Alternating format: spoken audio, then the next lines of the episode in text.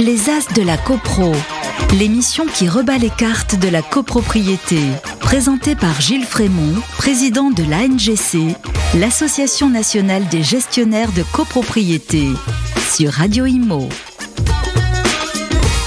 Bonjour à tous, bonjour à tous. Euh, heureux de vous retrouver pour un nouveau numéro des As de la CoPro. Alors, euh, on a retrouvé le, studio, le grand studio euh, chez nos amis Radio Imo. On retrouvera le prochain, prochain numéro, le studio TV, tout en bois, très écolo. Je représente mes invités, Pierre-Édouard Lagrolet. Bonjour Pierre-Édouard. Bonjour Gilles. Alors Pierre-Édouard, docteur en droit, grand spécialiste de la copropriété. Alors j'ajoute que maintenant il y a votre nom sur la couverture du code de la copropriété, le code bleu, LexisNexis. Ouais, il vient de paraître. Et j'en suis euh, très fier. C'est une fierté. Alors bravo. Merci beaucoup. euh, Alexis Decoster. Alexis Decoster, bonjour. Bonjour Gilles. Donc vous êtes toujours responsable métier, gérance, euh, gestion locative, copropriété, Crédit Agricole, service immobilier. Tout à fait. Marie-Hélène Leca, bonjour Marie-Hélène. Bonjour Gilles. Bonjour toujours directrice euh, d'agence, responsable métier chez Oralia. Toujours et Mathieu Mialaret. Bonjour Gilles, bonjour, à tous. Bonjour Mathieu, toujours euh, responsable, directeur métier, copropriété, gestion locative, administration de biens chez Foncia. Voilà, alors on a une petite heure, on a pas mal de choses à voir encore aujourd'hui, le programme est consistant, euh, on a pris des sujets euh, aussi pas mal d'actualité et on va commencer par la première séquence, le point juridique. Les As de la CoPro, le point juridique. La première question, c'est euh, résolution groupée. Est-ce valable ou pas? On parle de quoi? Résolution groupée, on parle d'une résolution d'Assemblée générale. Euh, il y a de la jurisprudence récente, mais même ancienne, mais ça revient un peu en force, qui dit que faire une seule résolution d'ensemble, ce serait valable. Il y a eu euh, du, contentieux, ça a été validé. Alors, dans la doctrine, on est encore un petit peu partagé. En tout cas, on est prudent. Donc, résolution groupée, au lieu de les saucissonner, c'est-à-dire au lieu de faire quatre ou cinq résolutions, une pour le principe des travaux, une pour le choix de l'entreprise, une pour la clé de répartition, une pour euh, le calendrier d'appel de fonds, une pour les honoraires du syndic, une pour les honoraires de l'architecte, une pour la DO je crois que j'ai fait la liste complète. Là, on pourrait en faire une seule. Pierre-Edouard, qu'est-ce que vous en pensez? Oui, c'est le sens de la, de la jurisprudence la plus récente. Je crois que pour que ce soit parfaitement intelligible, il faut revenir sur les principes qui sont énoncés par le décret de 1967. C'est-à-dire que l'article 9 impose, pour valablement délibérer à en Assemblée générale, qu'elle soit convoquée avec un ordre du jour et que cet ordre du jour soit accompagné, dans un certain nombre de cas, selon l'article 11, de projets de résolution. Ça, c'est le, cadre général. Sur ce cadre, à partir de ce cadre, la jurisprudence a pu poser quelques conditions, qui étaient d'abord euh, l'interdiction des questions implicites. Il faut que la question soit véritablement posée et qu'elle ne soit pas déduite d'un mot d'une phrase ou d'une incise. Et il faut que la question et le projet de résolution soient suffisamment clairs pour que les copropriétaires puissent prendre une décision, on va dire, éclairée. À partir de ces principes généraux, la jurisprudence a estimé dans un certain nombre de cas, qu'on ne pouvait pas avoir de questions groupées. Alors, qu'est-ce que ça veut dire, cette question groupée, ou parfois qu'on a appelé bloquée? Eh Bien, Ça veut dire qu'il faut un seul objet par question. Et la jurisprudence a contrôlé ça finalement pour éviter, c'est pour ça qu'on appelle aussi question bloquée, pour éviter aux syndicats, aux copropriétaires de se trouver bloqués face à une question qui en contenait en fait deux. Je prends un exemple un peu bête, mais ça serait par exemple l'élection du syndic en même temps que l'élection d'un membre du conseil syndical. Comme si c'était lié alors que ça ne l'est intellectuellement pas. Mais ça n'a pas le même objet dans ce cas-là. Ça n'a pas le même objet et c'est pour ça que la jurisprudence sanctionne ce type de résolution bloquée qui n'ont pas le même objet. Donc le critère de la jurisprudence, c'est l'objet. C'est initialement, c'était l'objet. Et donc, il fallait découper. C'est comme ça que la pratique s'est instaurée de, comme euh, euh, euh, il a pu être dit, saucissonner toutes les questions avec l'architecte, l'entreprise pour le ravalement, l'entreprise pour la peinture de la porte, l'entreprise, etc. Et c'est quand même apparu un petit peu contraignant en pratique. Ça faisait des, des, choses très allongées, pas toujours très cohérentes. Et finalement, la jurisprudence, mais quasiment à la même époque, c'est des jurisprudences de 2007, a accepté qu'il y ait quelques questions avec un lien assez fort qui puisse être représenté ensemble. Des choses d'abord très élémentaires. Les comptes et la répartition des comptes. Euh, la désignation du contrat, euh, la désignation du syndic, pardon, et le vote de son contrat. Euh, la modification de plusieurs clauses du règlement de copropriété quand c'était un ensemble cohérent.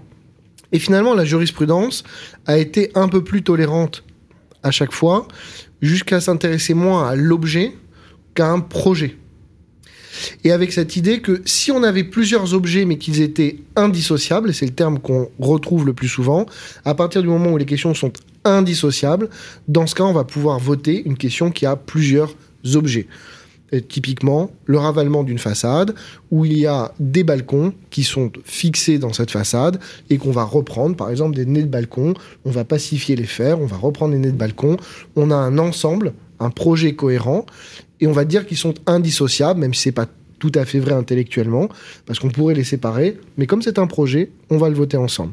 Et la dernière jurisprudence, dans son dernier état, c'est de dire qu'on va pouvoir ajouter même à ces questions de travaux le vote de l'architecte, le choix de l'architecte, ses honoraires, le choix de la dommage ouvrage, éventuellement même les honoraires du syndic, parce que tout ça forme un tout cohérent. Et donc on n'est plus tellement sur l'objet, on n'est même plus tellement sur l'indissociabilité, on est sur le projet cohérent.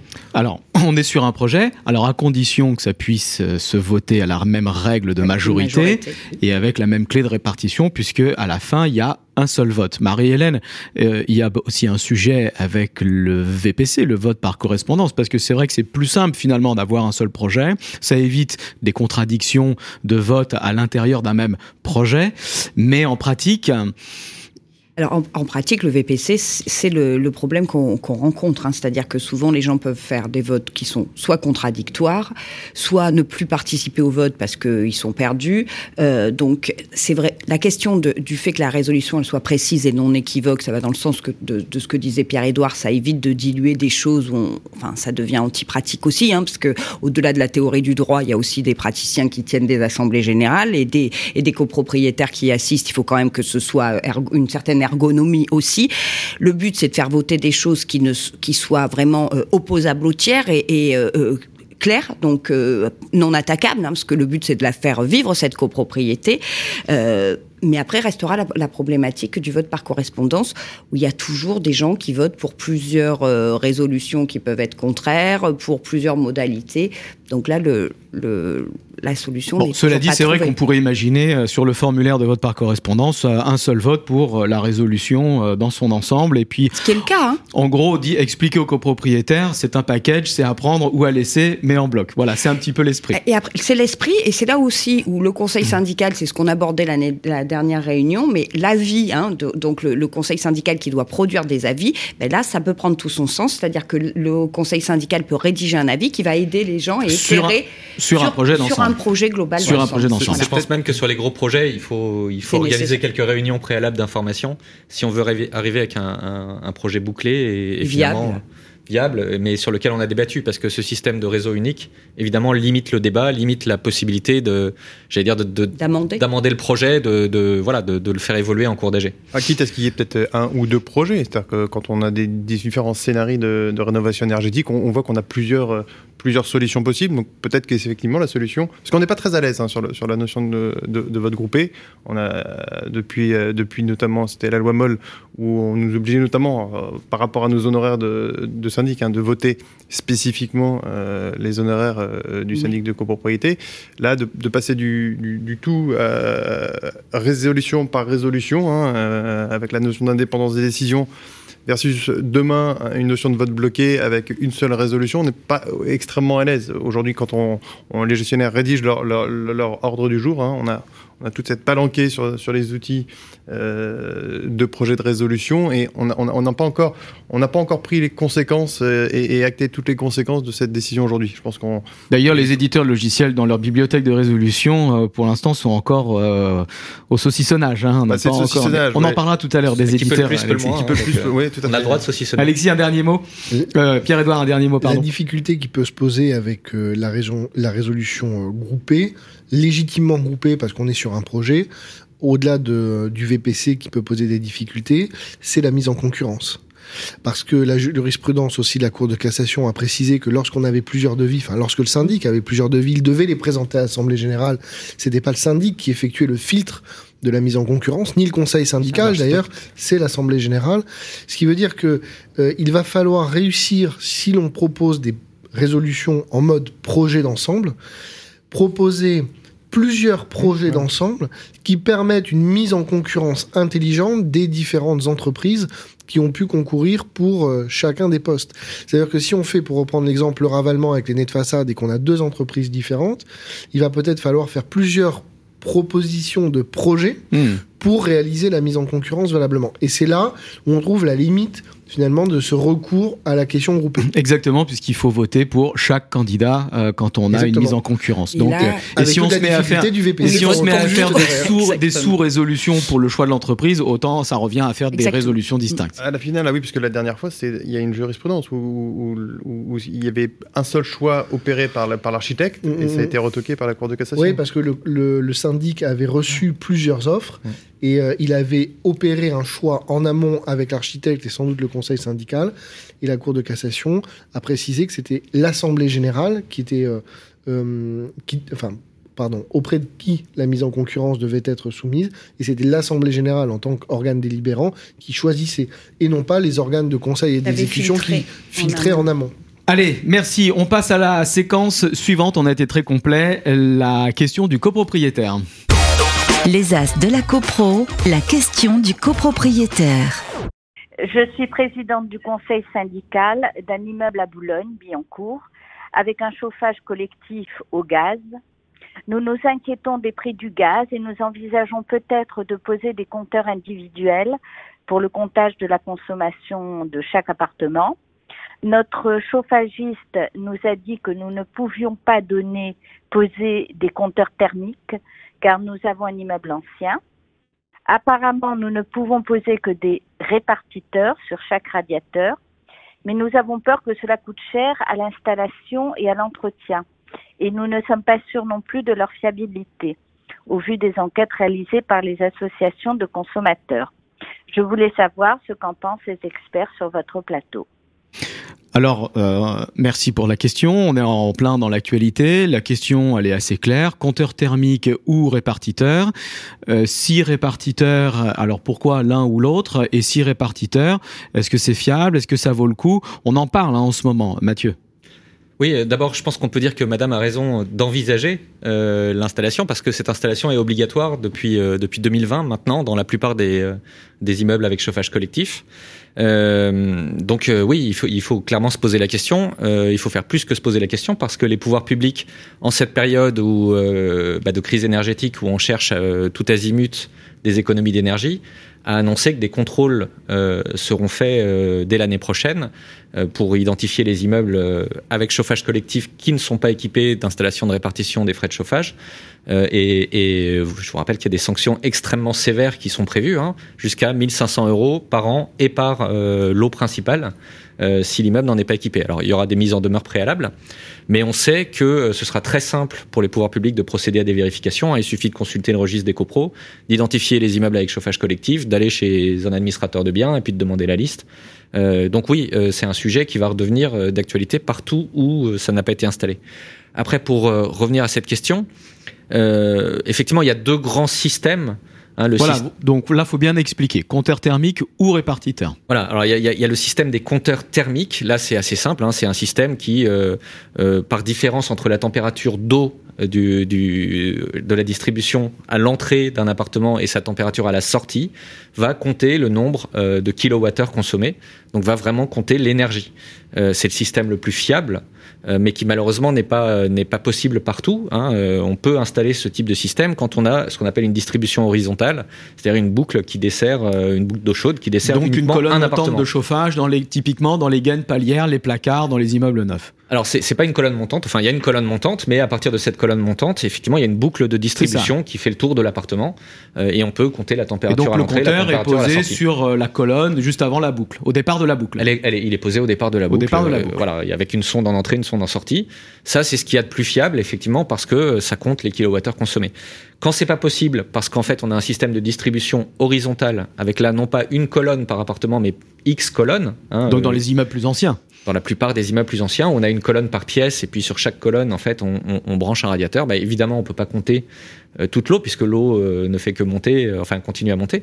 Et donc là, on a ce qu'on appelle un système de répartiteur de frais de chauffage, c'est-à-dire qu'on met sur chaque radiateur une sonde qui va finalement faire la différence entre la température du radiateur, la température de la pièce, et qui comme ça va estimer le nombre de calories utilisées. Donc c'est les petits boîtiers posés à plat sur le corps de chauffe. Exactement, c'est des petits boîtiers qu'on met sur le radiateur avec cette difficulté assez souvent quand on fait des travaux, euh, ils peuvent être enlevés, ils peuvent être bougés. Euh, ils sont beaucoup plus directement accessibles que les compteurs d'énergie thermique qui en général sont en gaine. Euh, voilà, alors donc les répartiteurs de frais de chauffage, c'est une solution par défaut, si je puis dire, dont la fiabilité est effectivement souvent remise en question, mais qui quand même quand même permet, permet d'identifier euh, quelle est la consommation d'énergie. Euh, c'est quand même un système qui existe depuis longtemps. Sachant qu'il y a quand même des coefficients correcteurs euh, par rapport à la situation de l'appartement. Ça, c'est encore un autre sujet qui est valable aussi bien pour les, pour les compteurs d'énergie thermique que pour les répartiteurs. Hein. Ça, c'est partir du principe que bah, certains appartements dans un immeuble sont favorisés par rapport à d'autres. Si vous êtes en angle euh, plutôt exposé nord ou si vous êtes au cœur du bâtiment, euh, bah vous serez. Si on est contre un pignon, si on est au dernier étage. Si Dans certains cas, vous allez être pas mal chauffé par les voisins et finalement vous aurez moins besoin d'ouvrir vos radiateurs. Euh, alors que si vous êtes en façade plein nord, bah là vous serez plus obligé d'ouvrir vos radiateurs. Alors ça, euh, effectivement, pour euh, pour pallier cette, ce déséquilibre en fait, cette cette inéquité, les, les, les, les prestataires d'installations de, de, de comptage euh, propose de mettre en place des coefficients correcteurs euh, et ça veut dire qu'en fait ils vont euh, quelque part bah, ils vont simplement appliquer un coefficient à la consommation pour euh, rééquilibrer euh, finalement les, les, les, ces situations géographiques disparates. Mais il y a un autre système hein, qui est prévu dans la loi qui permet là aussi de rééquilibrer. C'est-à-dire que même si vous fermez complètement tous vos radiateurs, vous allez quand même contribuer aux dépenses d'énergie, puisque la réglementation prévoit que seuls 70% des dépenses d'énergie globales sont répartis selon les compteurs ou les répartiteurs. 30% restent répartis selon la, la, clé de répartition prévue au règlement de copropriété, notamment pour éviter euh, ces inégalités. On sait que dans certains appartements, on peut carrément, quasiment fermer complètement les radiateurs, on est, est chauffé par les voisins. C'est pas sur 100%, c'est sur 70%. Alors pour répondre en complément à notre euh, président du conseil syndical, l'individualisation des frais de chauffage se vote à la majorité de l'article 25, donc la majorité des copropriétaires, c'est le 25 petit L. Exactement. Et on a un article 24-9 également dans la loi de 65. Pour conclure, il euh, y, y, a effectivement de grandes discussions sur l'intérêt euh, économique d'installer des compteurs. C'est d'ailleurs un des cas d'exception hein, prévus par la réglementation. Si on arrive à prouver que euh, économiquement, euh, ça coûte plus cher d'installer les compteurs par rapport à l'économie euh, de consommation qui va être réalisée. Voilà, les, pouvoirs publics, l'ADEME annonce 15% d'économie d'énergie. C'est remis en question effectivement notamment par les associations de consommateurs.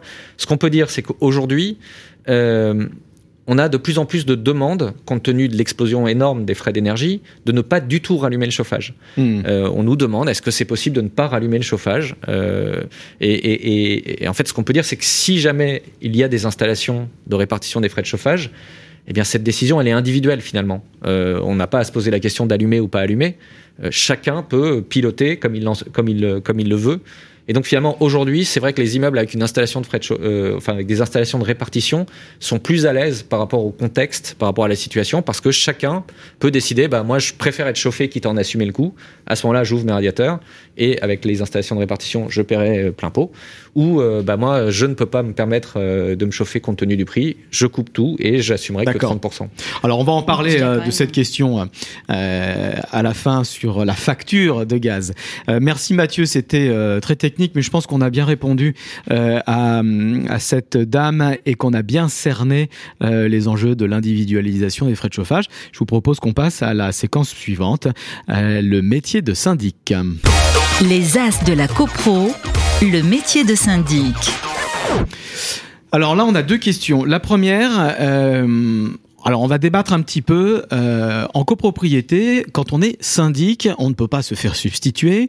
Euh, on le sait, mais aujourd'hui il y a euh, des pratiques qui commencent à euh, euh, apparaître, à voir le jour. La question c'est le syndic peut-il se faire substituer? Peut-il déléguer sa mission? Peut-il sous-traiter une partie de ses tâches? On a trois notions substituer, déléguer, sous-traiter. On sait qu'on a un contrat intuitif personné. On sait qu'on a l'article 18 de la loi de 65. On a également la loi Hoguet.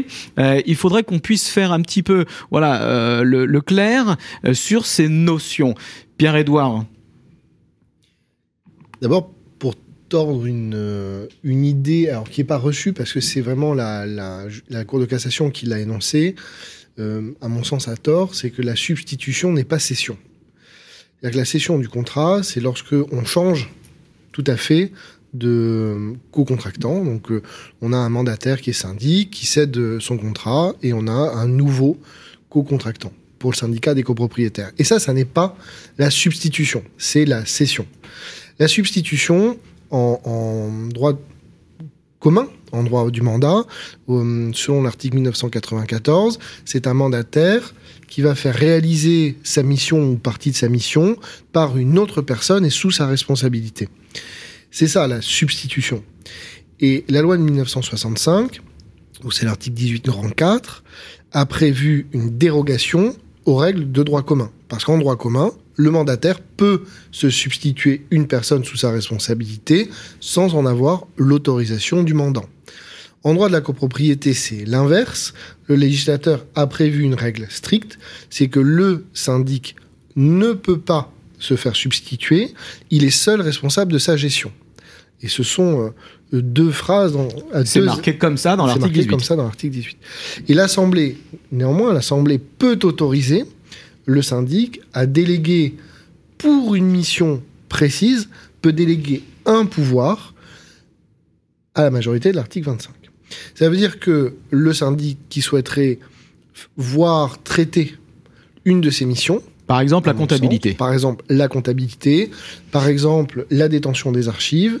Par exemple, le suivi de travaux. L'envoi des convocations d'Assemblée Générale Alors, l'envoi des convocations euh, générales, d'un point de vue strictement matériel, on pourrait peut-être le distinguer, parce que là, il n'y a pas de délégation au sens euh, strict, puisque c'est une tâche matérielle. Donc, il n'y a pas une délégation de pouvoir. Donc, ça voudrait dire que le critère de, euh, de validité, ce serait, est-ce qu'on est dans un acte matériel, purement, matériel, ou est-ce qu'on est dans, un acte juridique, un acte... Avec un, qui nécessite un pouvoir et une représentation du syndicat des copropriétaires. donc quand on est sur la détention des archives, à mon sens, on a une forme de représentation parce que la détention des archives, ça n'est pas seulement une conservation euh, physique, c'est aussi la transmission des archives, c'est son classement, c'est son organisation, etc. D'ailleurs, le contrat de syndic en parle, hein, de la détention des archives et de la possibilité de déléguer. Des missions essentielles visées par l'article 18 de la loi, comme la tenue de la comptabilité, qui emporte des conséquences juridiques auprès des copropriétaires, avec la répartition individuelle, etc. Donc sur ces tâches-là, je serais... Euh, euh, très euh, prudent sur une quelconque délégation, réalisation par un tiers, sans une autorisation préalable par l'Assemblée générale. Euh, et il faut, je pense, corréler ce texte de l'article 18 avec l'article 1er de la loi Hoguet, qui dispose que pour exercer des tâches, et cette fois c'est beaucoup plus large que l'exercice de pouvoir, ça peut être des tâches matérielles répétées, l'article 1er impose à tous les professionnels qui exercent de manière répétée des tâches, même accessoires et même prêtent leur concours à des professionnels, sont assujettis aux dispositions de la loi Hoguet, donc doivent être titulaires d'une carte professionnelle avec toutes les conséquences que ça implique. Et quand on rapproche les deux textes, à mon sens, ça veut dire que le syndic ne peut pas déléguer à n'importe qui la réalisation de tâches même matérielles si cette personne-là s'inscrit dans un concours régulier, euh, même date accessoire. Et on voit bien comment la loi de 1965, finalement, elle a voulu protéger les copropriétaires d'une personne qui deviendrait syndic pour au fond ne traiter quasiment aucune de ses missions et les faire sous-traiter par des personnes qui le feraient moins cher qu'elle et prendre des honoraires à ce titre. Et c'est ça, je pense, le dispositif de l'article 18 grand 4. C'est seul responsable au sens de il n'y a que lui qui doit le faire il ne peut se faire substituer. Et l'Assemblée peut toutefois autoriser quand c'est utile, par exemple lorsque le syndic n'a pas, parce qu'il n'a pas toujours les compétences pour réaliser toutes les missions qu'on lui demande, elles sont extrêmement larges, et dans ce cas-là, le syndic peut avoir intérêt à dire je ne suis pas compétent sur ce sujet, je vous prie de bien vouloir m'autoriser à me substituer, et même si c'est lui qui conserve à sa charge le coût de la prestation qui est déléguée. Parce que, évidemment, dans la détention des archives, il y aurait deux mécanismes différents, qui sont d'ailleurs prévus par la loi. Il y a la délégation de la détention des archives à la demande du syndicat des copropriétaires. C'est le syndicat qui veut que les archives soient conservées par un tiers, et dans ce cas-là, le syndicat va les financer. Et dans un autre cas, c'est le syndic qui veut parce qu'il n'a pas la place, et le syndicat, lui, n'a rien demandé.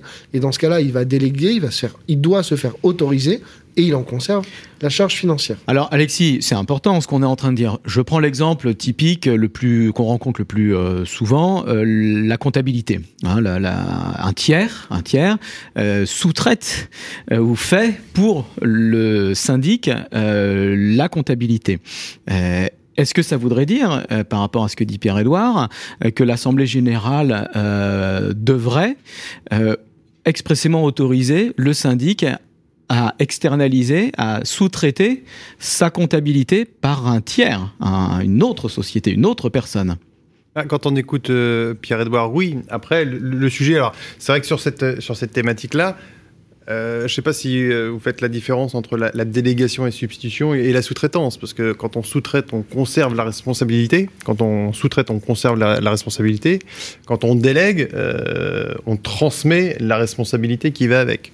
Et donc là, aujourd'hui, c'est vrai qu'on a différents modèles. Alors, c'est le sujet plus large du métier de syndic de copropriété, c'est-à-dire qu'on est censé être des, des généralistes du tout et du spécialiste du rien.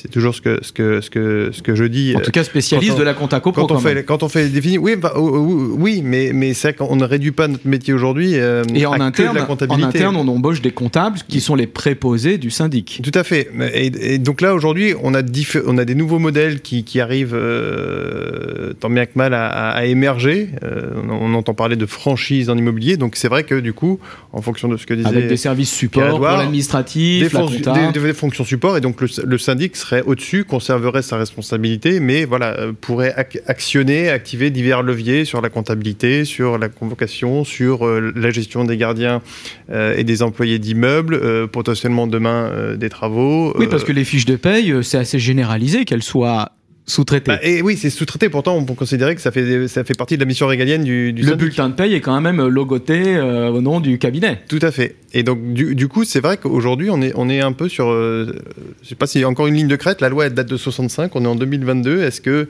est-ce que, est-ce que la, loi est encore, euh, est encore à jour par rapport aujourd'hui à notre période 2022 avec tous ces sujets de d'informatisation, de dématérialisation, d'externalisation?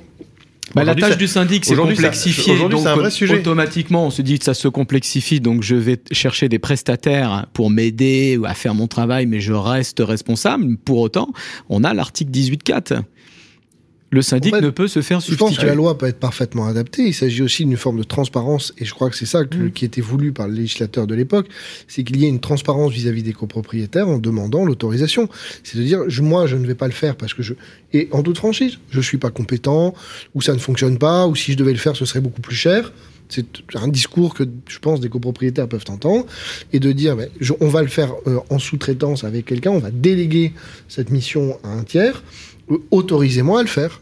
Et les copropriétaires disent oui ou non. Donc c'est tout à fait possible aujourd'hui de faire tout ce qui vient d'être évoqué. On peut totalement. C'est l'application stricte de l'article 18 grand 4. Exactement. Et on peut le faire à condition d'avoir cette transparence vis-à-vis des copropriétaires qui consiste à dire ça n'est pas moi, c'est un tiers, autorisez-moi. Alors, bon, je crois qu'on peut encore parler longtemps, de, mais ça semble assez clair. Euh, bon, il y a des sujets parce qu'effectivement, aujourd'hui, on parle de franchise. En réalité, le mot franchise est un petit peu trompeur parce qu'on est, euh, c'est surtout de la sous-traitance, euh, de tout l'administratif, de tout le back-office, euh, de toute la comptabilité. C'est pas vraiment une franchise, c'est plutôt de la sous-traitance. Et reste effectivement, comme vous le disiez, Pierre-Édouard, est-ce que le sous-traitant ou le franchiseur ou le délégataire euh, est titulaire ou pas de la carte? Ça, c'est encore un autre sujet. Je propose qu'on enchaîne tout de suite. Mathieu, excusez-moi. On peut quand même aussi inverser la question. Hein. Vous parliez des franchises On sait aussi qu'on a des systèmes de plus en plus de syndics bénévoles syndics coopératifs qui se font assister, là aussi dans le cadre de leur gestion, euh, il ne faut pas oublier que le syndic est seul responsable de sa gestion. Voilà, euh, c'est le syndic qui portera la responsabilité quoi qu'il arrive, et ça, quelles que soient les promesses que font euh, bah, ces personnes, euh, ces, ces franchiseurs ou ces plateformes. Si, le syndic effectivement est mis en cause, il va se retourner contre ce prestataire, mais uniquement sur le fondement d'un devoir de conseil. Euh, il restera pas sur le seul responsable de, de, sa la, gestion. De, de, de, la gestion. Je propose qu'on enchaîne tout de suite sur la question suivante. On est toujours dans la séquence le métier de syndic. On va parler un petit peu des logiciels, des logiciels métiers. C'est un petit peu lié. Euh, le logiciel, l'éditeur n'est pas un sous-traitant. Hein, c'est un pur outil. Euh, euh, il n'exécute aucun acte de gestion, ni même d'acte administratif. Enfin, quoique, je vois Mathieu, quoique l'éditeur. Euh, Alexis, on parle des éditeurs de logiciels. Peut mieux faire ou pas? Alors, euh, je sais pas si vous avez, enfin, je sais pas si tous les matins, quand le gestionnaire euh, allume son PC, euh, ils s'en foutent de joie quand ils regardent leurs interfaces. Enfin, j'en ai jamais vu euh, pour, ma part. C'est vrai que aujourd'hui, on a, on a, on a, on a un réel, on a sujet, une réelle problématique, c'est qu'on a d'un côté des des, éditeurs qui sont là depuis 30, 40, voire 50 ans, et puis de l'autre côté, depuis à peu près 5, 6 ans, peut-être un peu moins de 10 ans, on a une, un tsunami de start-up qui, qui a débarqué euh, dont on ne sait où, mais euh, euh, et donc du coup on se pose et la qui question. Arrive avec leur propre système. Qui arrive avec leur propre système d'information et, et, et, et, on a l'administrateur de biens entre les deux, syndic de copropriété, euh, bah, qui n'a pas vu comme comme peu de monde qui n'avait pas vu peut-être le, le, le, grand tournant de, de, de du numérique et, et de l'apparition. Alors Internet, ça fait quand même ça fait quand même 20 ans. Et donc on a l'administrateur de biens qui est, au, qui est au milieu et qui se pose pas mal de questions. C'est-à-dire qu'aujourd'hui, euh, on pourrait se poser la question, bah, s'il y a autant de startups euh, qui se sont développées depuis un peu moins de 10 ans, c'est peut-être qu'à la base, euh, il y avait un souci et donc les éditeurs de logiciels de recherche. faire alors. Bah, je pense que oui. Enfin, je, ce qui serait intéressant, c'est qu'il y ait un dé, vous puissiez débattre euh, potentiellement avec eux. Ce serait intéressant de les interroger euh, pour, pour, pour, pour qu'ils nous expliquent un petit peu bah, euh, les raisons pour lesquelles aujourd'hui, en phase 2, se trouve un, un certain nombre de startups. Qu'on soit bien d'accord, on parle des fonctions, on parle de l'ergonomie. Ah, de tout. Euh, fonction et ergonomie, c'est-à-dire qu'aujourd'hui, c'est vrai qu'on parlait de la comptabilité tout à l'heure. À l'époque, les premiers éditeurs, c'était des, des outils de comptabilité pure. Maintenant, notre métier, c'est plus la comptabilité, je dirais que c'est un prérequis de base et on se pose même oui, plus la question. Maintenant, sur l'éditeur, on a l'extranet pour l'information du copropriétaire, la possibilité aussi de chatter, communiquer directement Alors, sur le oui, système, mais encore pas partout. faire les visites d'immeubles directement avec le logiciel, faire l'AG directement et avec faire, le logiciel. Faire l'assemblée générale, c'est pour ça qu'aujourd'hui, donc ils essaient d'étendre un petit peu ce qui est bien, et essaient d'étendre un petit peu leur, euh, bah, tous les modules de, de, de fonctionnalité. Mais c'est vrai qu'aujourd'hui, c'est assez, assez problématique. Alors, euh, peut-être qu'il y a plusieurs raisons qui expliquent ce, retard, euh, le fait qu'effectivement la, marche ait été loupée il y a une quinzaine d'années avec Internet. Peut-être que peut-être que c'est peut-être l'industrie immobilière de l'administration de biens qui est peut-être pas suffisamment euh, rémunératrice. C'est peut-être un problème de vision stratégique. C'est peut-être un problème aussi de moyens parce que ça nécessite de forts investissements. Euh, toujours est-il qu'aujourd'hui, c'est un petit peu compliqué. Et c'est vrai que la, ce qu'on qu regarde quand on, voit ce qu'il y a sur le, marché, c'est que on peut. Alors, il y, a eu des, de grandes étapes, franchies. Alors, on n'est pas encore aujourd'hui, quand on se compare à d'autres activités, qui n'ont rien à voir avec l'immobilier, on parle souvent d'outils de relation client notion de CRM, ça c'est un petit peu le euh, notion de CRM. Aujourd'hui, il une notion d'API, ça c'est du pur informatique. Et c'est vrai qu'on n'a pas encore aujourd'hui de vrais outils de relation client. D'ailleurs, je ne sais pas si quand ils développent euh, leurs produits, ils vont directement interroger des vrais copropriétaires ou même potentiellement des bailleurs pour leur demander ce dont ils ont besoin. Alors, on a, franchi un cap depuis 5-6 ans où, bah, de, de, de, de logiciels, puisqu'il faut voir un petit peu, un petit peu la tête des logiciels il y a encore 10-15 ans. C'était parfois du monochrome ou des écrans verts, verts, verts, verts, et, noirs.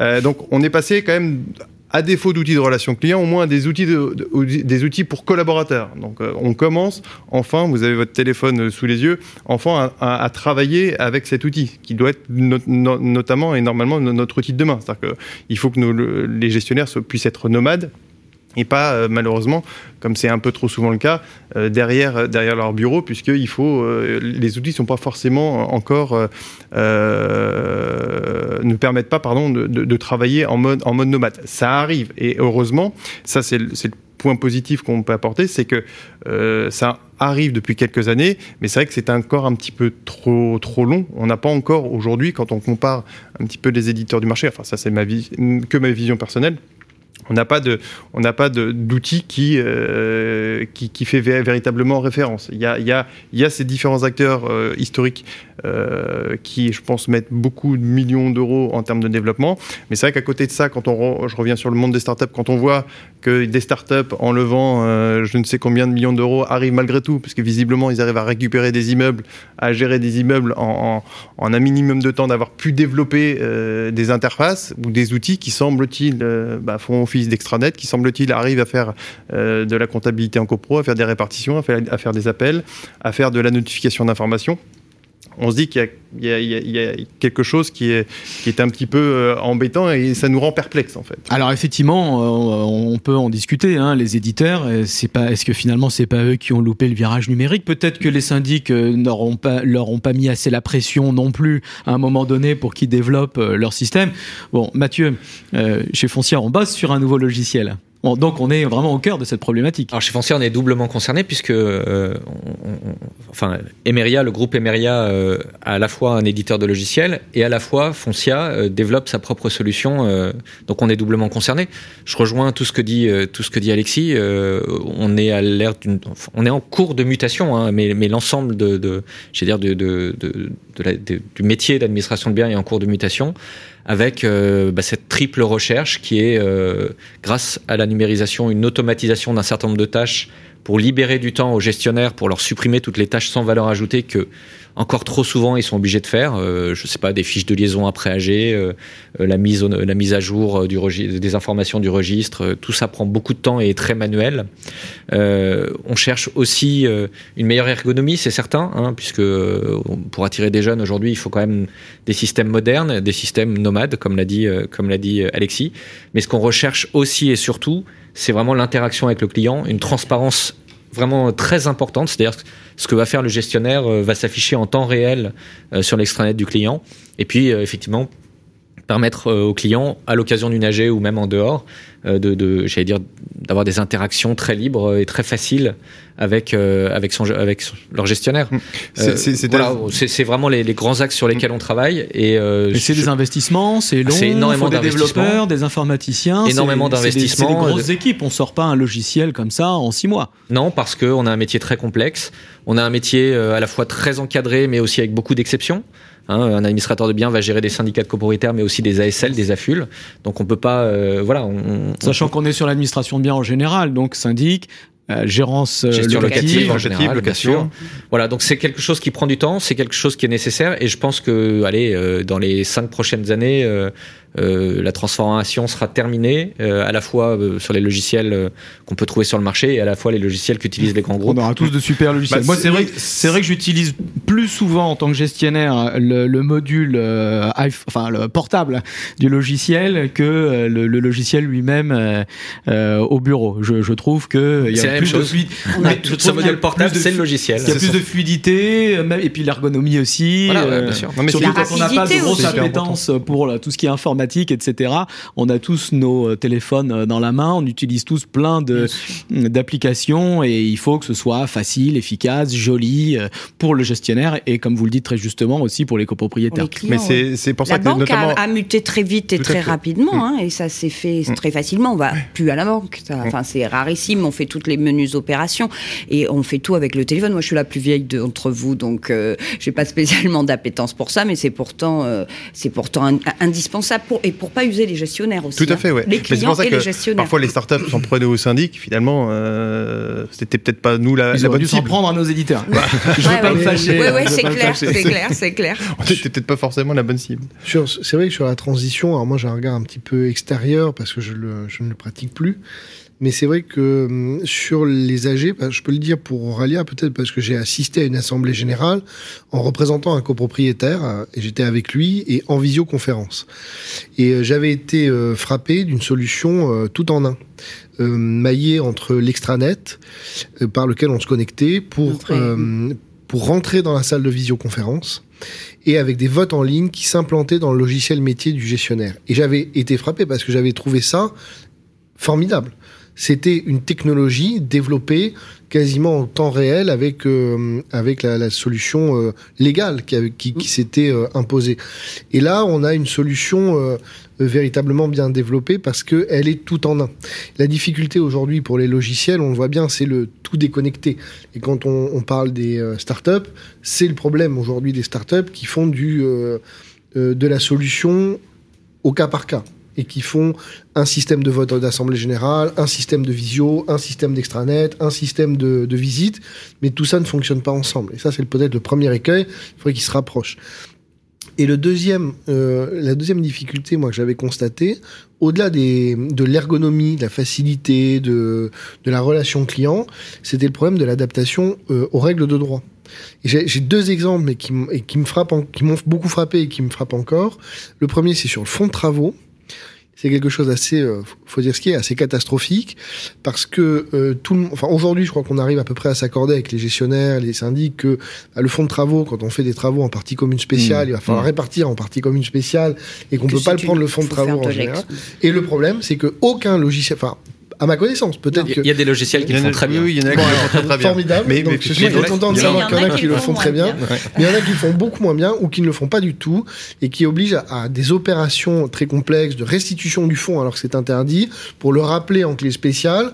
Et c'est de la bidouille qui est vraiment imposée au syndic du fait de la, du caractère défectueux du logiciel. Pourtant, le fonds de travaux existe depuis 2015. On se dit que depuis le temps, les logiciels, tous les logiciels auraient pu développer bien sûr, quelque chose. C'est marginal, mais si on a du contentieux et qu'on doit se présenter devant le juge en lui expliquant, mais non, mais monsieur le juge, vous comprenez pas, c'est pas le syndic qui a restitué le fonds de travaux, il a été contraint de restituer le fonds de travaux pour le rappeler en partie commune spéciale, mais c'est incompréhensible après sur du recouvrement de charges. Et la deuxième chose qui m'avait beaucoup frappé, c'était le VPC avec le temps d'adaptation. Euh, juste pour c'est l'anecdote, mais quand euh, ce système de vote par correspondance a été imposé, on a dit que si on amendait une résolution en cours de séance, le votant par correspondance devenait automatiquement opposant. D'abord opposant. Et on, a tous dit tout de suite, non, non, mais attendez, vous vous rendez pas compte, ça va créer des difficultés, notamment pour la majorité de l'article 24. Il n'y a pas de raison de le mettre en opposant. Donc le texte a changé et il est devenu défaillant, c'est-à-dire absent. Il ne participe pas. Ce qui fait qu'on le décompte des voix lorsqu'on vote à la majorité de l'article 24, ce qui est très pratique pour obtenir une décision, tout en lui ménageant la possibilité de contester ultérieurement la décision adoptée. Et les logiciels, il y en a certains qui ne sont toujours pas à jour et qui automatiquement mettent encore en opposant des personnes qui ont voté par correspondance. Alors ça commence à se tarir, ça commence à se tarir, mais pendant deux ans quasiment, on a eu ça, et toute la période Covid, avec toutes les assemblées générales en VPC, on a eu cet écueil, parce qu'il y avait de la visio et du VPC, s'il y avait un amendement, on passait tout le monde en opposant. Ça n'avait pas de sens, et ça c'est un problème de logiciel. Mais c'est vrai qu'après... D'automatisme de logiciel. Alors, alors de charge pour le coup, c'est vrai que l'inflation normative réglementaire, euh, ça n'aide pas parce que c'était en, en, termes de développement, il y a, y, y, y quand même des éditeurs qui ont été extrêmement agiles et qui ont réussi à, à, à mettre en place, euh, à, mettre en place, notamment sur la notion de défaillance. Donc ça s'est fait. C'est pas du tout pour faire le procès des, des éditeurs de logiciels, mais il me semble que pour le syndic, euh, avoir un outil qui, le, qui, le, qui lui fait commettre des fautes, c'est quand, quand, même un véritable problème. et là, on parle de sous-traitance. Allez, je vais pas ouvrir le débat. Euh, on ouvre la séquence suivante. Je vous remercie. C'était très intéressant. La question du copropriétaire, la deuxième. Les As de la CoPro, la question du copropriétaire. Bonjour, je m'appelle Thierry, je suis propriétaire d'un appartement euh, situé à Paris dans le 3 arrondissement euh, et se trouve au-dessous de mon appartement qui est au premier étage euh, des boutiques d'onglerie qui utilisent des produits très volatiles de type acétone et qui euh, se propage euh, malheureusement euh, à travers le plancher et, et, génère des nuisances olfactives importantes dans mon appartement. Alors j'ai tenté à plusieurs reprises de négocier avec les propriétaires de ces boutiques pour qu'ils se mettent, enfin, qui, en conformité en termes d'aération et d'isolation. et malgré quelques tentatives compliquées à mettre en place, le problème persiste toujours. Euh, donc c'est très dommageable au quotidien euh, d'être confronté à ces nuisances. Du coup, euh, je suis prêt à entamer des démarches auprès d'un avocat pour que ça avance, parce que ce problème date depuis de nombreuses années maintenant. Et avant d'appeler ou d'évoquer ça à un avocat, j'aurais souhaité savoir s'il y avait des alternatives pour régler ce litige. Et c'est à ce titre que je souhaitais vous solliciter et je remercie les experts sur votre plateau pour leur éclairage. Bon, question intéressante, très pratique. On est dans le trouble du voisinage euh, entre un appartement au premier étage qui subit des nuisances olfactives en provenance de boutiques de rez-de-chaussée. J'ai envie de dire euh, classique. En copropriété, Marie-Hélène, qu'est-ce qu'on répond à, ce copropriétaire? Déjà le trouble, il faut un peu le définir. Ce trouble de voisinage, le trouble, c'est pas une notion euh, législative, hein, c'est une notion jurisprudentielle et il faut parler de trouble anormaux de voisinage, parce qu'il y a aussi des inconvénients classiques, euh, ordinaires de la vie en copropriété. Donc il faut il va falloir ramener la preuve de cette anormalité. Il n'y a pas de liste exhaustive de troubles. Hein. Ça peut être. Alors c'est la première fois que j'entends parler d'une onglerie, euh, mais les, les, trois quarts du temps, ce sont souvent des restaurants, aussi bien pour le bruit que pour les nuisances olfactives. Euh, donc le, la difficulté va être de ramener la preuve de, de ces nuisances et de leur caractère anormal, euh, enfin de, les nuisances de leur caractère anormal. Et euh, il, il, va falloir la, ramener la preuve par tout moyen. Donc ça c'est la première chose. Constat d'huissier, attestation en la forme légale avec la, la carte Se constituer un dossier. Se constituer un dossier parce qu'on est sur des éléments, le, à part un, une, une, mesure, un trouble de bruit où on peut acoustique, mesurer, ouais, voilà, acoustique mmh. où on peut mesurer les décibels. Euh, après, c'est vraiment des choses où il faut ramasser des, faisceaux et des éléments de preuve. Et à partir de là, euh, il faut voir si ce trouble, il est individuel, c'est-à-dire que seul ce copropriétaire euh, en, subit euh, les, effets, ou s'il est euh, collectif, et si le syndicat des copropriétaires plus largement, c'est-à-dire deux, trois, hein, on parlait de qu'est-ce que c'est plusieurs, deux personnes ou plusieurs personnes également euh, subissent ce trouble. Et là, on pourra euh, en, envisager une action collective. Alors, l'action sur le trouble de voisinage, donc c'est pour ça que je, rebondis sur ce que tu, vous me disiez, Gilles, tout à l'heure, c'est-à-dire qu'il faut d'abord, avant le, le préalable euh, procédural, il faut un préalable de, de, de, conciliation, de médiation. Euh, là, le, le, problème, à mon avis, de l'onglerie, c'est investir sans doute dans des moyens d'extraction et de, de ventilation, mmh. et de ventilation. Euh, donc, c'est peut-être ça qui pourrait être l'enjeu de la médiation si le trouble est imminent, euh, on, on, peut euh, saisir le juge des référés et là demander le, des astreintes. Enfin là, je, je laisse Pierre-Édouard éventuellement euh, répondre, et, parce que le juge des référés c'est le juge de l'évidence. Et puis ensuite, c'est une action devant le juge civil hein, en fonction du montant. Voilà, D'accord. Donc, donc il faut le, le, comportement, il n'est pas forcément fautif, hein, il faut le savoir, hein, mais euh, il, est, il faut qu'il y ait un lien de causalité avec ce, ce, trouble et le préjudice que ça va causer. Euh, Donc, se, constitu se constituer un dossier de preuve, tenter euh, l'amiable, oui. ensuite éventuellement une conciliation, médiation. Est-ce que c'est normalement c'est obligatoire, mais bon, il y a un arrêt la, du Conseil d'État qui vient de sortir, et puis après judiciaire. La question peut-être, Pierre-Édouard, on parle, la jurisprudence a, a, a, créé la notion de trouble collectif. Là, ce monsieur, en l'occurrence, s'il est tout seul à ressentir le préjudice, mais dans quel cas de figure on pourrait imaginer que la copropriété puisse agir en justice? C'est quoi cette notion de trouble collectif? C'est le trouble, ce que disait Marie-Hélène, c'est le trouble qui est ressenti par l'ensemble des copropriétaires. L'ensemble, ça veut dire euh, tous ou certains ça veut, dire, ça veut dire tous. Ça veut dire tous, mais euh, avec une tolérance pour un ressenti plus ou moins important euh, par les différents copropriétaires. Il faut effectivement qu'il y ait une atteinte à la collectivité et que ça participe à un trouble de, jouissance ou une atteinte à la destination de la collectivité pour que le syndicat puisse représenter. Sinon, ce sont des actions individuelles qui sont mises en œuvre. Et euh, outre le, les juridictions civiles, on peut aussi, lorsqu'on est face, euh, comme c'est le cas ici, à des activités professionnelles, envisager de solliciter les services d'hygiène de la mairie parce qu'ils font, ils peuvent faire des contrôles, dresser un PV de constat d'une d'un trouble, qu'il soit olfactif euh, ou euh, acoustique, et mettre en demeure le professionnel en question de se mettre aux normes, parce que souvent c'est une problématique de, de non mise aux normes, c'est-à-dire qu'il n'y a pas les extractions, comme ça a été dit, et suite à ça, si le professionnel ne s'exécute pas, on va pouvoir saisir le tribunal de police, parce qu'on est sur des infractions de nature pénale. Et là, il va, euh, il va être vraisemblablement condamné à des amendes, ce qui encourage très fortement la personne à agir. Alors, soit on est face à des personnes très récalcitrantes, de mauvaise foi, et qui au fond euh, ne, sont pas très inquiétés par des amendes euh, fixées par le tribunal de police parce qu'elles sont assez faibles. Encore que quand on est avec des sociétés, ça peut être multiplié. Euh, et là, il faudra l'accompagner d'une démarche civile pour faire cesser le trouble et faire ordonner euh, cette cessation euh, par tout moyen. Mais la, la voie administrative n'est pas n'est pas inintéressante. Les deux peuvent être menés oui, par la loi. Totalement peuvent, peuvent être coordonnés. Moi, je me souviens d'un cas où ça avait été ça avait été fait. C'était pas une onglerie. C'est toujours assez, enfin, c'est amusant pour ceux qui ne subissent pas. C'était un salon de massage. Ça sentait l'eucalyptus dans tout l'immeuble. Alors ça fait sourire parce qu'au début on se dit l'eucalyptus ça sent bon. Oui, mais à tue-tête et toute la journée ça commence à devenir pénible. Et on a mis en, en œuvre cette procédure administrative en parallèle et ça n'avait pas été pour le coup très efficace. Alors sachant parce que, la personne était très récalcitrante devant le tribunal. Sachant qu'il y a salon de massage et salon de massage, euh, il faut aussi rapporter la preuve. Alors je sais pas si l'avocat se dévoue ou si euh, c'est la question s'était posée et personne ne s'était dévoué parce que euh, on a un code d'honneur, on va dire, qui, qui, nous interdit de faire ça. Le syndic peut éventuellement aller chercher la preuve. J'ouvre la dernière séquence. Je vous remercie. J'espère que notre copropriétaire a été renseigné. dernière séquence, séquence politique. Les As de la CoPro, la séquence politique. Allez, on reparle de la, euh, du chauffage, euh, de l'électricité, de la crise énergétique. Hein, c'est le sujet. Euh, je voudrais qu'on fasse un petit topo assez pédagogique, informatif sur le bouclier tarifaire.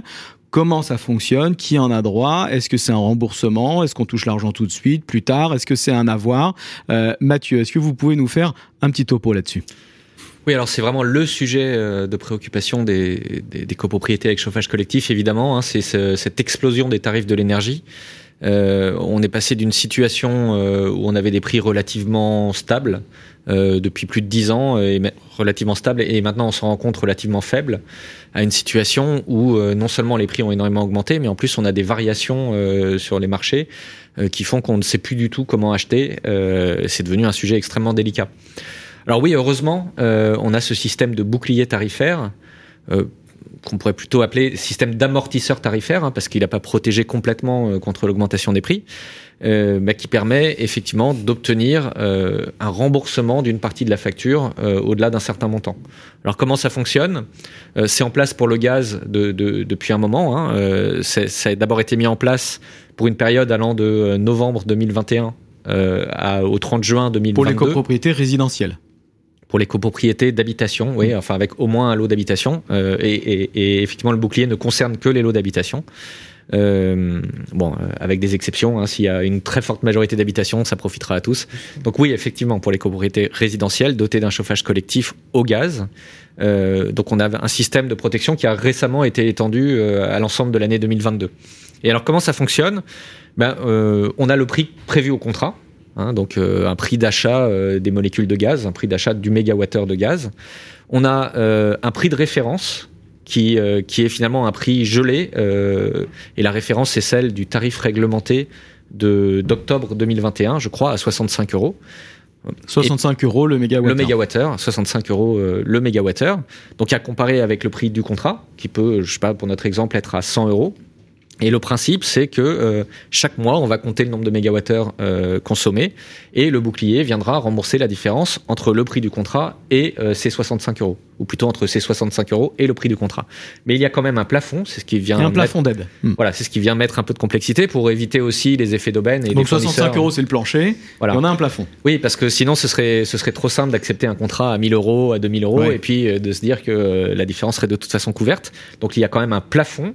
Et ce plafond, c'est soit le prix du contrat, soit euh, le montant du tarif réglementé tel qu'il devrait être appliqué. Il continue à être calculé, hein, ce tarif réglementé qui a été bloqué en octobre, il continue à être calculé et euh, le montant théorique, donc euh, le montant de chaque mois, sert à déterminer le plafond. Donc en gros, on a ces quatre données, la consommation du mois, combien j'ai consommé de mégawattheures, le tarif plancher, le tarif du contrat et le plafond. Et donc, euh, le principe du bouclier, c'est un remboursement entre ces 65 euros qui sont le plancher et le prix du contrat ou le plafond. Ce remboursement intervient quelques mois après le paiement de la facture. Alors Il faut quand même faire une avance de trésorerie. Exactement, c'est un système de remboursement. C'est ça le, le, voilà, C'est toute la difficulté aujourd'hui. Hein, euh, c'est que, euh, eh bien, on va être obligé, effectivement, le, syndicat des copropriétaires va payer sa facture. Plein pot. Plein pot, enfin, en, en tout cas au prix du contrat.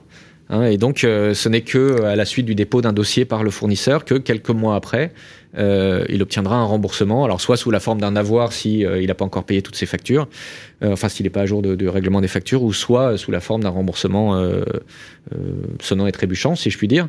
mais effectivement, il y a cette avance de trésorerie qui, bah, qui a impliqué, qui a impliqué dans toutes les copropriétés ou dans énormément de copropriétés. Et c'est ça le sujet, de voter, de voter des appels de fonds exceptionnels. Quand on parle des budgets prévisionnels des copropriétés qui doublent, qui triplent, voire plus sur la ligne chauffage, derrière ça impacte l'appel de fonds qui est envoyé trimestriellement aux copropriétaires. Cet appel de fonds est calculé sur la base du budget, donc il augmente dans les mêmes proportions. Et c'est là qu'on on a un vrai risque d'impayé. Oui, c'est, bah, il faut de toute façon euh, euh aujourd'hui que, que, les syndics fassent un pilotage extrêmement fin de la trésorerie des copropriétés, avec cette difficulté, parce qu'on peut anticiper les effets du bouclier tarifaire et donc prévoir un budget qui, sera fixé en fonction de ce qu'on espère euh, se voir rembourser. Hein, euh, et, en même temps, on a un besoin de trésorerie qui fait que euh, si on n'a pas un budget très finalement assez large, ou en tout cas qui n'anticipe pas le remboursement, on, on, on va pas réussir à payer. Donc, dans beaucoup de cas, en fait, on préconise d'avoir un budget tenant compte éventuellement des boucliers euh, et, donc des remboursements qu'on va obtenir, mais en parallèle, voter des avances de trésorerie provisoires qui vont permettre de faire face au règlement des factures immédiatement en attendant euh, bah, le, remboursement par le. Alors c'est effectivement difficile d'anticiper. De, euh, Est-ce qu'on signe plutôt des contrats à prix fixe? Est-ce qu'on signe plutôt des contrats à prix indexé? Parce que si on signe à prix fixe, on sait où on va. Alors, si on, si on, ouais, voilà. Alors ça, c'est vraiment le, le, deuxième impact très très fort de la situation actuelle, c'est que depuis, allez, on va dire dix ans, depuis depuis que les tarifs réglementés euh, ont, été supprimés, euh, un peu moins de dix ans, mais pour la majorité des immeubles, voilà, la pratique était de, de, de, de partir, d'acheter son gaz sous forme d'un prix fixe pour une année complète, euh, ce qui avait l'intérêt. Deux ans ou trois ans. Deux ans, trois ans, mais d'ailleurs aujourd'hui certains contrats bénéficient des, des prix d'il y a des très bons prix d'il y a deux ans mais ou trois ans. Mais en tout cas, c'était l'usage et on comprend bien pourquoi, parce que d'abord il y avait peu de variations des prix. Euh, donc partir sur un prix fixe, c'était pas tellement spéculatif. Et puis ça permettait d'avoir un budget, euh, voilà, un budget précis, euh, et donc de savoir combien appeler et, et de pas avoir trop d'écart entre le budget et le réalisé. Aujourd'hui, on a une situation complètement folle qui fait que euh, acheter son gaz en prix fixe, c'est éminemment spéculatif. Ça veut dire en gros euh, qu'on parie sur le fait que le prix de l'énergie va monter dans les mois qui viennent. Euh, et quand on voit les variations qu'il y a sur les marchés, euh, c'est très risqué. C'est hyper risqué, ou en tout cas c'est une décision spéculative. C'est-à-dire c'est un pari qui est, qui est pris. Et qui aujourd'hui accepte de prendre le pari? En tout cas, les syndics n'acceptent plus de prendre le pari. C'est-à-dire que soit le conseil syndical, les copropriétaires sont d'accord pour assumer ce pari, soit évidemment on se tourne vers un système de prix indexé qui finalement euh, n'est pas spéculatif. Enfin, en tout cas, euh, voilà, on ne fait pas de pari ni à la baisse ni à la hausse. On accepte finalement de suivre les variations du marché. Euh, et, dans ce cas-là, effectivement, bah, il faut simplement choisir un système d'indexation qui ne soit pas trop éloigné de l'indexation qui permet de fixer le tarif réglementé qui va, déterminer le plafond. En gros, euh, il faut choisir un système d'indexation qui ne soit pas trop décorrélé du bouclier tarifaire pour être sûr de euh, globalement rester sur des prix du mégawattheure inférieurs au plafond du bouclier tarifaire. Enfin, tout ça est hyper technique et il faut bien comprendre que ça amène une complexité supplémentaire dont on n'avait pas forcément besoin dans la gestion des copropriétés. En tout cas, merci Mathieu. Les gestionnaires copropriétés en connaissent un rayon maintenant sur euh, le, gaz, les tarifs, les contrats. C'est vrai que c'est un sujet dont on se, dont on ne se préoccupait pas plus que ça, euh, puisque les prix n'étaient pas vraiment un sujet. Aujourd'hui, c'est un vrai sujet, donc on est tous devenus des experts. On se fait conseiller, bien sûr, par euh, les énergéticiens, euh, les courtiers en, en, fourniture d'énergie, etc. Mais c'est un vrai sujet. Le plancher au 1er janvier, parce que l'émission sort en janvier, on sera non plus à 65, mais à 75. Aujourd'hui, donc toute la réglementation est en place pour toute l'année 2022. On attend et on espère qu'elle se mettra en place rapidement pour 2023. Elle a été promise, enfin en tout cas annoncée euh, par, par, Elisabeth Borne elle-même, hein, qui a annoncé effectivement qu'il y aurait une augmentation de 15%, euh, ce qui ferait passer le plancher de 65 euros du mégawattheure actuellement à 75 euros. Euh, il faut quand même savoir que jusqu'en 2021, on achetait régulièrement le gaz autour de 25-30 euros maximum. Hein. Et même au cœur du Covid, il y avait, enfin de la crise Covid, on pouvait acheter à 15-16 euros le gaz sur une année complète. Donc c'est pour ça qu'on parle plus qu'un bouclier, c'est un amortisseur tarifaire. Hein. Euh, le, le, poste énergie a quand même plus que doublé dans la majorité des copropriétés euh, en 2022 par rapport à 2021. Alors, euh, je vous remercie. Dernière question. Je, en régie, on me demande de conclure, mais je voudrais quand même qu'on dise un mot, au moins deux, trois minutes. Si on dépasse, c'est pas très grave. On, parce qu'on a une actualité, c'est les immeubles.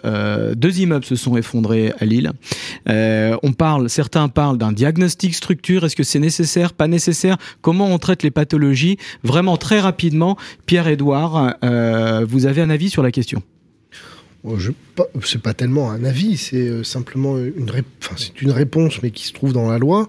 C'est qu'à partir euh, du 1er janvier 2023, euh, on va commencer de manière obligatoire pour les immeubles de plus de 200 lots à faire le projet, à réaliser un projet de plan pluriannuel de travaux qu'on peut anticiper d'ailleurs pour les autres immeubles, parce que l'obligation c'est 2024-2025, mais rien n'interdit de le faire avant, et qui doit prévoir ce projet, les travaux qui doit préconiser pardon, les travaux euh, euh, susceptibles d'assurer la sécurité des occupants et la structure de l'immeuble et sa stabilité. Donc à partir du moment où on a ce diagnostic, parce que il va intégrer ce diagnostic, il n'y a pas besoin d'en créer un nouveau pour les immeubles en copropriété. Statu quo. On a déjà l'outil, il suffit d'exécuter. C'est pas un avis, c'est un rappel des dispositifs existants. Je rappelle également en tant que praticien que lorsqu'on a des fissures ou des pathologies, le gestionnaire euh, soit se rend compte lui-même à l'occasion d'une visite, soit on a un propriétaire, hein, un copropriétaire qui nous fait un signalement. Mmh. Le réflexe du syndic, c'est de missionner l'architecte de l'immeuble, l'architecte de copropriété, qui va aller faire un premier examen de la situation et de l'évaluation de la gravité de la fissure, de la pathologie, etc. Soit c'est pas grave et on classe et puis on rebouche ou on repeindra plus tard, on ravalera. Soit c'est inquiétant, c'est plus grave et là on fait des investigations supplémentaires, on mandate éventuellement un BET structure qui éventuellement fera un diagnostic structure. C'est ça, c'est-à-dire un professionnel qualifié, reconnu, qui sera capable de dire à partir d'une étude sérieuse et approfondie s'il y a véritablement un problème ou pas. Et pour les immeubles qui ne sont pas en copropriété, la question pourrait se poser, on pourrait euh, s'interroger, en a-t-il besoin, etc. Là, il faudrait avoir un, un raisonnement approfondi et modéré pour savoir déjà si les immeubles qui ont été euh, euh, pas les immeubles, ce sont les propriétaires qui sont les victimes, mais ces immeubles qui se sont effondrés, de savoir si les propriétaires en, en avaient la connaissance des défauts de structure. Parce que il me semble, alors je suis pas au fait de tous les dossiers, mais il me semble que dans un certain nombre d'hypothèses, les propriétaires euh, connaissaient avaient connaissance ou auraient pu avoir connaissance facilement de la situation de l'immeuble et n'ont pas voulu engager ou des diagnostics ou des travaux. Et si c'était le cas de manière avérée et répétée dans la plupart des situations, on, se rendrait bien compte que le problème, c'est pas l'établissement d'un nouveau diagnostic obligatoire. C'est la volonté de faire des travaux. Mais c'est la véritable responsabilité des propriétaires des immeubles d'entretenir leur patrimoine. Et sur des discussions qu'on a pu avoir de manière assez régulière, c'est je crois qu'en France, malheureusement, dans un certain nombre de cas, les propriétaires confondent le caractère perpétuel du droit de propriété et le caractère périssable de l'immeuble. Et en fait, comme ils ont un droit perpétuel, ils pensent que l'immeuble lui-même est perpétuel et impérissable. Or, c'est tout à fait faux. L'immeuble, même si c'est quelque chose de solide et de durable, ça périt. La preuve, ça s'effondre. Et donc, il faut décorréler cette idée du droit de propriété qui euh, euh, dure pour toute la vie, si on le veut, et euh, l'immeuble qui, euh, lui, peut à tout moment euh, disparaître. Un immeuble, ça s'entretient. Mathieu, le mot de la fin Non, c'est juste d'abord, je suis complètement d'accord avec Pierre-Édouard sur, sur la mise en œuvre des projets de plan pluriel de travaux. on, on, parle d'énormément, enfin, il y a énormément de confusion quand, quand, quand, on lit des articles sur le sujet entre le DTG, entre un diagnostic structure que certains voudraient rendre obligatoire. on a aujourd'hui effectivement le projet plan pluriannuel de travaux qui est un diagnostic en lui-même. Ça, tout le monde ne le comprend pas, mais euh, le projet de plan pluriannuel de travaux est réalisé par un prestataire qualifié, hein, en général un ingénieur qui a des connaissances en, en voilà, dans, dans, le domaine du bâtiment, des pathologies du bâtiment. Donc il y a, un, mm. il y a une analyse du bâti. Très important, qualifié. Voilà, c'est ça. C'est-à-dire que c'est pas euh, une liste de travaux euh, qui serait réalisée. Non, c'est enfin, mm. c'est vraiment un audit, enfin pas un audit très approfondi, mais sur la base de constats visuels, il y a un professionnel du bâtiment qui va faire une analyse du bâti.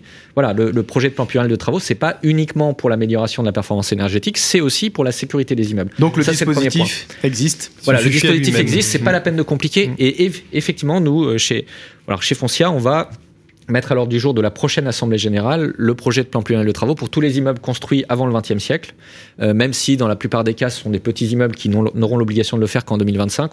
On va l'anticiper de manière justement à ce que rapidement un diagnostic ait été fait. Ce sont, ce sont souvent ceux qui sont le moins bien entretenus parce qu'avec moins de surface financière aussi, et puis bah, souvent les plus anciens, donc peut-être les plus à après, un, dernier point peut-être, euh, pour rappeler aux gestionnaires que lorsqu'il y a des demandes euh, de travaux privatifs sur les parties communes, et notamment d'ouverture sur les murs porteurs... J'allais en parler, les murs voilà, porteurs. ça c'est un point vraiment fondamental, et là il faut être absolument intransigeant, donc sur le principe, pourquoi pas mais ça doit être strictement encadré par des professionnels, bureaux d'études structures. Euh, La demande d'autorisation doit être accompagnée d'un projet, d'un BET, ouais. Oui, et, et, et, surtout, elle doit être surveillée par euh, un, professionnel pour le compte du syndicat, pas uniquement pour le compte du propriétaire demandeur. Il faut mmh. vraiment que le syndicat des copropriétaires euh, soit hyper vigilant et donc il faut imposer une supervision par euh, ou au moins une vérification par l'architecte de l'immeuble. Pierre-Edouard, le mot de la fin? les juges du fond d'ailleurs contrôlent dans les résolutions adoptées quand il y a des contestations euh, qu'il y ait bien une étude qui permette de se garantir de la bonne fin des travaux et de, et de son suivi. Et pour le mot de la fin, c'est juste sur le diagnostic parce que je rejoins le, problème de la confusion. On en a parlé en aparté, Gilles, de, de cette problématique.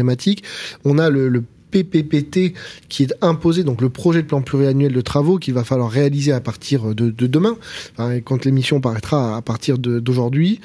Et euh, en pratique, on trouve encore le DTG. Parce qu'en fait, et je voudrais juste dire un tout petit mot de ça, c'est que le DTG à Paris, parce que ça ne concerne pas toutes les régions, mais à Paris, l'Agence parisienne du climat a créé un diagnostic qui est malheureusement je vais expliquer pourquoi malheureusement appelé diagnostic technique global, c'est parce qu'il a été créé avant la réforme.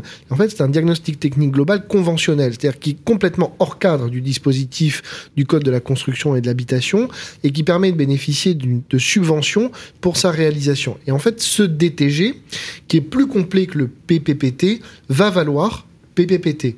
Et il faut que les syndics soient prudents. Enfin, puisse être en capacité d'alerter les copropriétaires sur le fait qu'il y aura peut-être des devis qui seront proposés de DTG, parce qu'il s'appelle comme ça conventionnellement, alors qu'en fait il s'agit d'un PPPT amélioré.